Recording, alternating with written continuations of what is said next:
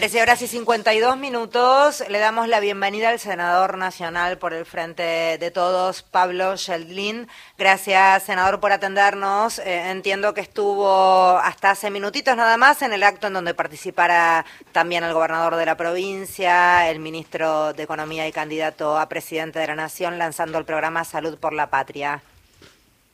Sí, acabamos de salir de, de la, bueno, de la UBA de la Facultad de Medicina, de su salón principal. Eh, bueno, casi 1.200 personas nos acompañaron, bueno, y sobre todo de todos los sectores de la salud del país, ¿no? Había ministros de salud de las provincias, estaban, estaban los decanos de las facultades de ciencias de la salud, había gente de la seguridad social, tanto de la superintendencia como del PAMI, de las obras sociales provinciales, de las prepagas, había gente de los efectores privados de la salud, y los quienes los agrupan, ¿no? Y, en colegios profesionales.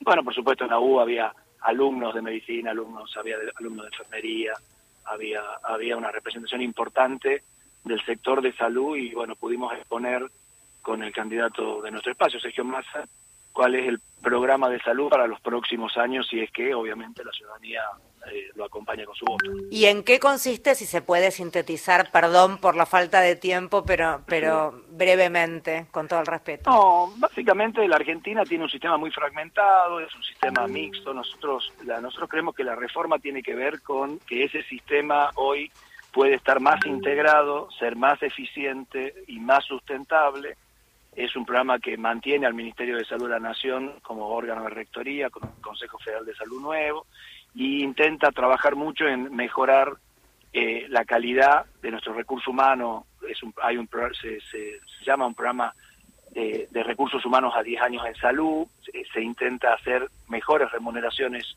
para nuestros profesionales, que se, se dice claramente en el programa, son la parte más importante del sistema, para eso hay que regular un poco el precio también de lo que se está gastando hoy en medicamentos, se crea una agencia nacional de evaluación de tecnología, un organismo para control de precios de medicamentos, que la Argentina es uno de los pocos países del mundo que no tiene todavía, que debemos tener. Eh, y, y, bueno, se trabaja también en la integración de la seguridad social y su sustentabilidad, se genera un programa para el muy, muy alto precio. Obviamente se mantiene, se mantiene y fortalece el programa Remediar, se, se, se alienta el, el modelo de atención primaria de la salud, tanto para el sector público como para la seguridad social en la Argentina, y se intenta generar un sistema de salud más equitativo, más sustentable eh, para los argentinos.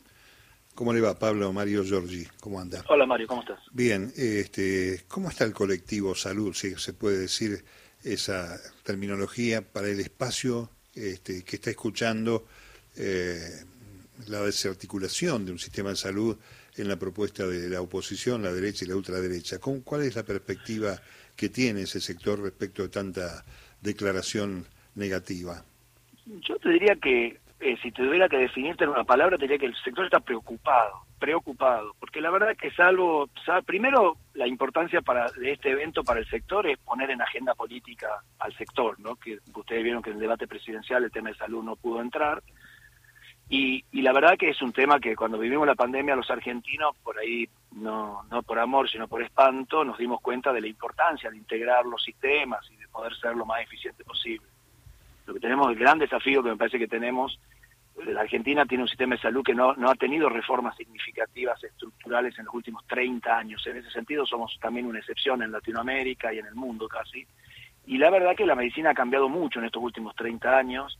Eh, también los distintos, digamos, la, el costo de los medicamentos, el tipo de medicamentos, por supuesto que las patologías, las cargas de enfermedad también, ¿no? la importancia de la salud mental no es lo que tenía hace 30 años atrás, la importancia de enfermedades crónicas no transmisibles como la hipertensión, la diabetes, el aumento en la esperanza de vida, todas estas cosas ponen en, en, digamos en riesgo un sistema de seguridad social basado en el empleo en blanco, en el empleo en el empleo formal y todas estas cosas requieren una mirada. Bueno, Argentina nunca lo pudo hacer porque siempre distintos grupos de poder eh, eh, de distintos lugares no, no, no consiguieron los acuerdos suficientes. Yo creo que lo que esperanza un poco, da esperanza, digamos, de Sergio Massa, es, es este llamado a la unidad nacional, ¿no? El sector de salud, si es, es un sector que sufre la grieta, es el sector salud. El sector salud necesita, por su constitución, por su forma de ser, en un país federal, requiere que por lo menos en, alguna, en algunas políticas, y salud sería una de ellas, la dieta desaparezca y, aparezca la unidad nacional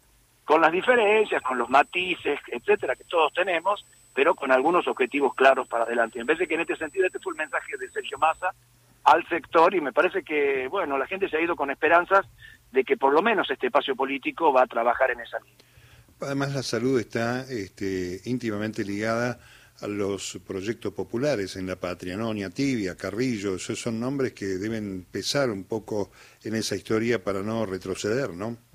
Y ese salón donde estuvimos hoy eh, fue dio origen a tres premios Nobel en, en, en, en, el sistema de salud argentino, eh, eh, y Milstein y Husay, los tres saliendo de la, de la facultad de, de, la UBA, ¿no? Y la verdad es que eso, eso nos debería hacer pensar, por supuesto. La Argentina ha tenido grandes sanitaristas, ha tenido grandes sanitaristas, Carrillo ha sido uno de ellos, pero Alvarado en Jujuy ha sido otro.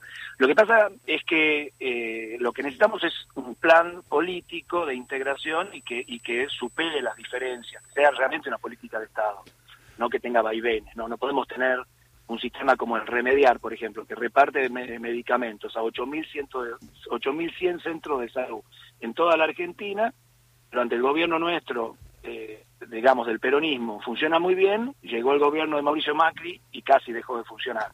Por eso no nos puede pasar. Por eso inclusive estamos haciendo una ley para que estas cosas no pasen.